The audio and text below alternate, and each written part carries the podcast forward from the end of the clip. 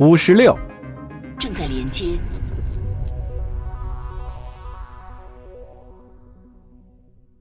多美星域，夺沃星座，艾玛星系，艾玛首星，皇室专属集团办公署。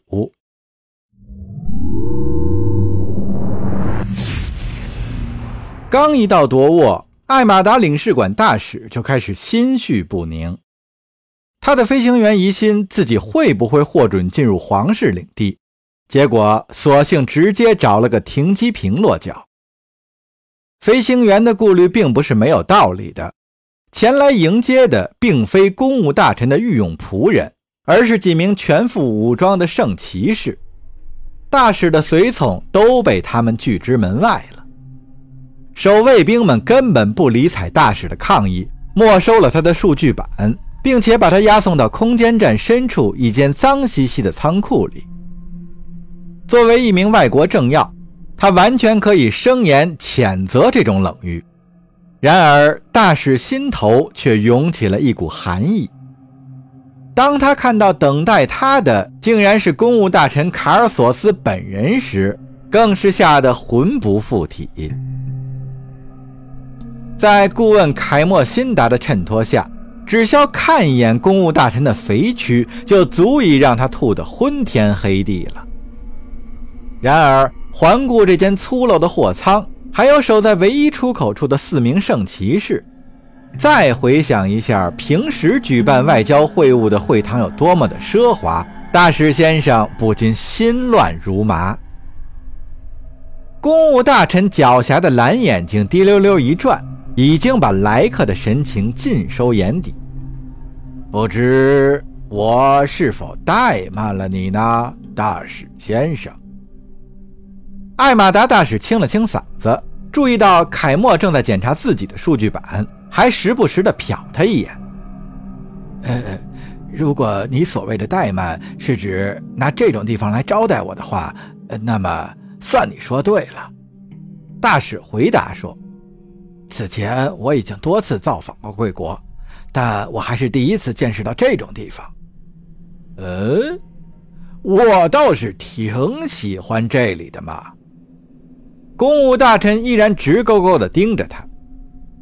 每当我探求真理的时候，这种极简主义的氛围甚合我意呀。我认为这种环境。能让你我都能集中精神。你根本不需要探求真理，对吧？大使应道：“只管问就是了，答案自会送上门来的。”那就好办了。我先来问两个问题吧。霍特赞为什么会有斯塔科马人居住？然后。除了霍特赞之外，艾马达领事馆还有多少地方藏有斯塔克马人？听到这话，大使的心都提到了嗓子眼儿。非常抱歉，这两个问题我都答不上来，但我保证我们会尽力找出答案的。卡尔索斯咂巴着嘴唇说：“哦，可惜我根本信不过你呢。”这件事跟你我都息息相关呐。他微微做了个手势，卫兵们站到一旁。一头大型猎奴犬快步跑了进来。艾玛领主常用这种食肉猛犬看守种植园里的奴隶。猎奴犬长长的舌头耷拉在参差利齿之间，从大使身边经过时，恰巧擦到了他颤抖不止的双腿。这头猎奴犬循顺地坐在卡尔索斯身边，卡尔索斯则伸手扶了扶他的短毛。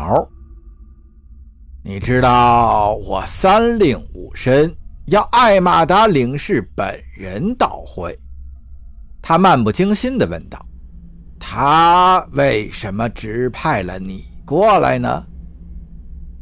大使不安地望着那头猛兽，随着公务大臣的抚弄。猎奴犬惬意地低吠了几声，之所以派我过来，是因为他要专心致志地找出你的两个问题的答案呀。”艾玛达人回答说：“所有的种植园主都接受了调查人员的审查，我们正在详细研究审查记录。呃，毫不夸张地说，要从海量的数据中找出整个事情的蛛丝马迹，并且查明涉案人员，呃，这可能会花费几个月啊，对，几个月的时间吧。这些种植园已经养育了几代人啊，您知道，我们不能冒险破坏隔离程序，否则。”可能会危及奴隶们的生产积极性啊！卡尔索斯咧嘴一笑：“你们这样做是为了谁的利益呀？这还用说吗？当然是艾玛和艾玛达的共同利益呀！”大使争辩说：“我们不能让农产品减产，对吧？否则帝国会付出高昂的代价。”作为一个仆从国的代表。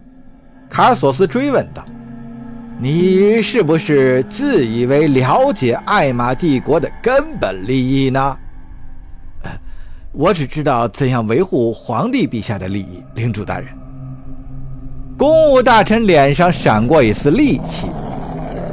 这件事儿姑且不论，大使先生。就在这时，猎奴犬突然暴起，以迅雷不及掩耳之势扑向艾玛达大使，把他仰面撞倒，按在地上。咸水滴沥的利齿离他的脸只有咫尺之遥。住手！住手！大使苦苦地哀求着，根本无力反抗。是不是我哪里冒犯你了？这算怎么回事啊？卡尔索斯显得很兴奋。快刀斩乱麻嘛，这才符合我的利益。换句话说，也就是符合艾玛帝国的利益呀。哪怕窝藏一个斯塔科马人，都是叛国重罪。而以在艾玛达发现的数量来看，当成是聚众谋反也不为过。你们糊弄我在先。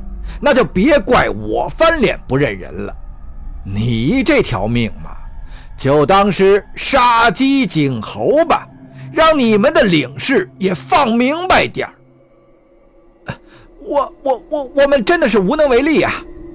大使吓得六神无主，喘着气哀求道：“我我我我发誓，我说的我我说的都是实话。”卡尔索斯显出怜悯之意。很遗憾，那个该交代真相的人没有来，他误判了形势，只能由你充当替死鬼了。放心吧，大使先生，这条狗吃不完的部分，我会帮你隆重的火化的。艾玛达大使的惨叫声戛然而止。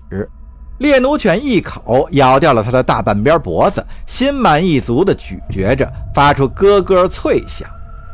随后，这只猛兽将此人的脸撕得稀烂。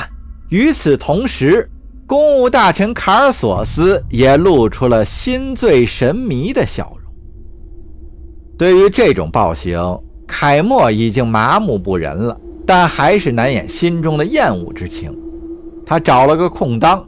报告了一则消息，大人，帝国海军情报哨站发来消息，血洗者方面出现了意外。哦，凯莫，给我闭嘴！卡尔索斯咕哝道：“就不能等我欣赏完这出好戏再说吗？另外，你的事儿办得怎么样了？第一艘艾玛达战舰的主控程序已经改写完毕了。”凯莫解释说。要等到硬数据收集完毕，我们才能决定毁灭哪一座种植园。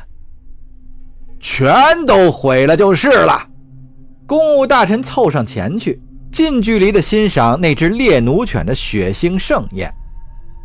还在等什么？是因为隔离斯塔克马人最集中的区域会比较好，这样能把行动成本和帝国的经济损失降到最低。卡尔索斯难以置信地望着他。我的老天呀！你好大的胆子！如果我没记错的话，那个被咬断脖子的家伙刚跟我说了同样的话。是啊，而且当时我也在场。听到凯莫的话，卡尔索斯的眼睛瞪得更大了。卡尔索斯大人，绝地之域的血袭者发出了一条求救讯号，不仅在本地播送，还传到了他们所有的军事频道里。那又怎样呢？公务大臣焦躁地说：“凯莫，你今天到底是怎么了？”凯莫若有所思地扬了扬眉毛。消息上面说，放弃卡尔索斯的指令，别再去追杀弗里克格兰奇了。萨拉姆的邪恶力量又回来了。凯莫抬起头观察卡尔索斯的反应，他敢发誓，这张脸上绝对流露出了一丝讶异之色。这条信息一直在反复的播报着。此时，猎奴犬的咆哮声和撕扯声在空中回荡。凯莫又补充上了一句：“您知不知道它意味着什么？”